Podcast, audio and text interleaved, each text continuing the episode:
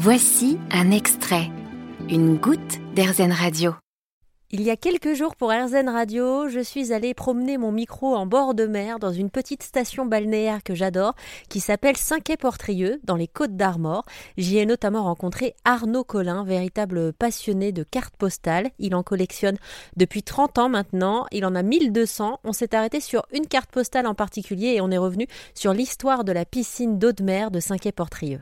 Euh, ça, ça avait été un petit peu chaotique, cette piscine a bien failli ne jamais voir le jour.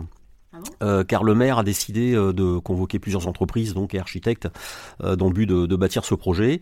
Et la réunion, tenez-vous bien, s'est achevée en même temps qu'elle démarrait. Voilà, personne ne voulait se lancer dans ce dans ce défi technique, puisqu'il a fallu plus de 200 tirs de mine pour araser la pointe de la piscine que l'on connaît aujourd'hui. voilà, il a fallu il a fallu travailler la roche donc ça a été très très long, c'était très compliqué. Euh, la marée montante, bien évidemment, euh, va jusqu'à cette, euh, hauteur, hein, donc cette hauteur de plage, ce qui fait qu'il a fallu convaincre certaines entreprises de bien vouloir se lancer dans ce défi.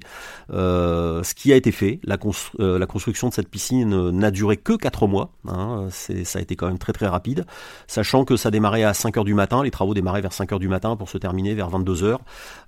les travaux ne pouvant se faire que pendant les deux marées basses, euh, voilà. Euh, et sachant qu'à chaque marée haute, une partie des constructions qui venaient d'être faites euh, était emportée par les vagues, voilà. Donc ça a été vraiment une prouesse technique à l'époque. Hein.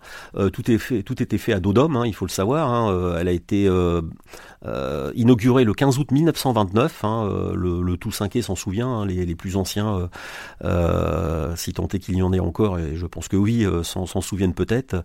donc voilà, il y avait, vraiment une prouesse technique à l'époque pour construire cette piscine, voilà, qui n'a été construite qu'en quatre mois et inaugurée en présence du préfet maritime d'ailleurs, du maire Alfred Delpierre. Voilà, il y avait tout le, le gratin quinocéen était, était présent pour cette inauguration.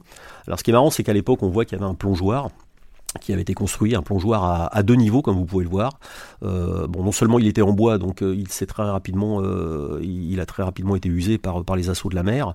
Euh, mais la seule chose que les architectes avaient oublié de, de mesurer, c'était la hauteur du plongeoir par rapport à la profondeur du bassin.